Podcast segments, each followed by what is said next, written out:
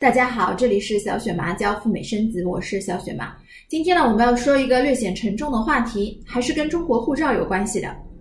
上个星期呢，国家移民总局的尹成基副局长他开了新闻发布会，透露说，接下来呢将要严格控制边境管理。那么这个当中呢，有一条是跟我们每一个中国人都有关系的，就是要从严控制不必要人员的跨境活动。什么意思呢？分为两个层面。第一个层面是对外的，继续暂停外国人持部分有效签证和居留许可来到中国，让外国人呢几乎是进不来。第二部分呢是针对中国公民来的，从严审批中国公民旅游这些非必要的出入境证件的申请。劝阻和限制内地居民用旅游、探亲和访友等的说辞呢，来进行一些非必要和非急需的出入境活动。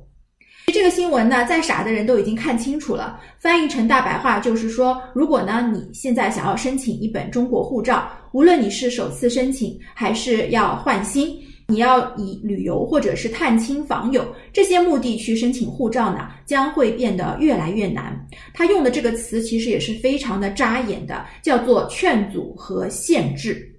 你没有了护照，你怎么出去呢？既然出不出去，当然也没有办法所谓的去千里投毒了，对不对？那么有的小伙伴就说了，可是我现在确实需要出国啊，即使没有出国的需求，但是呢，我很怕自己变成将来。变成一个没有中国护照的人，小雪妈在五月份的时候啊，就已经留意到这个护照办理从严的一个趋势了。但是呢，在那个时候，官方还没有现在这样明令禁止啊，就是这样正式的，呃，广而告之，昭告天下说我们要从严控制护照，还没有这么说。当时呢，我记得，呃，还在上海这边呢，政府呢还派了一个记者，官办性质的一个背景的记者，他去做了一个采访。那么他就通过这个采访和报道呢，驳斥了网上的一些网友说护照办不出来的这么一个谣言。那么当时呢，他的这个口径是说，呃，我们不是不给你办，而是劝你等一等，先不要旅游，等到疫情过去了以后呢，再办理。这个时间呢过得也是很快的啊，现在半年已经过去了。那我们看到的结果是什么呢？当时有一部分人是比较警觉的，这部分网友呢，他们做的是一个反向操作。现在呢，估计百分之七八十的网友呢，他们的护照已经拿到了。那么另外一部分网友呢，当时也是知道了这个消息的，但是呢，他们倾向于是比较乐观，或者说是倾向于观望的，就觉得这个困难啊只是暂时的。那么还有一部分人呢，他们觉得呢，嗯，不给我办护照，这个虽然不是什么好事情，但是呢，没关系，我只要把那些报告坏消息的坏人啊，把他们骂一顿就可以了，就可以宣布这个坏消息是不存在的了，假装这个事情不存在。呃，网友呢，主要是分成了这三大派啊，不知道接下来你会成为其中的哪一派？当然了，小雪妈这期节目呢，其实并不只是来给大家报告这则坏消息的。只提出问题当然是不行的啊。那么我们来试一试，看开怎么样从一个实战的角度来解决这个护照难办的这个问题呢？那我觉得啊，第一步呢，建议大家先放下手机啊，不要再去到处网上去啊搜索这样相关的这个消息了。因为网上你看的信息再多呢，除了增加你的这个焦虑的话呢，其实并没有特别大的这个用处。那么，如果你周围或者说你所在的这个城市有人通过某些办法办出了护照呢，相信我啊，大部分人还是会比较低调的，他不会把这个所谓的经验或者是实战贴啊这样广而告之放到网上去的。这样操作的人是很少的。所以呢，第一你搜不到，第二呢就是嗯，即使有的话呢，可能人家也没有告诉你全部的事实。那么第二步呢，就是呃找一找啊，现在你所在的这个城市或者说你的户口所在地。呃，出入境管理部门他的电话是什么？哎，给他们直接打一个电话，或者呢，干脆一点，直接去现场询问，目前我们这个地方它的啊办护照的政策到底是怎么样的？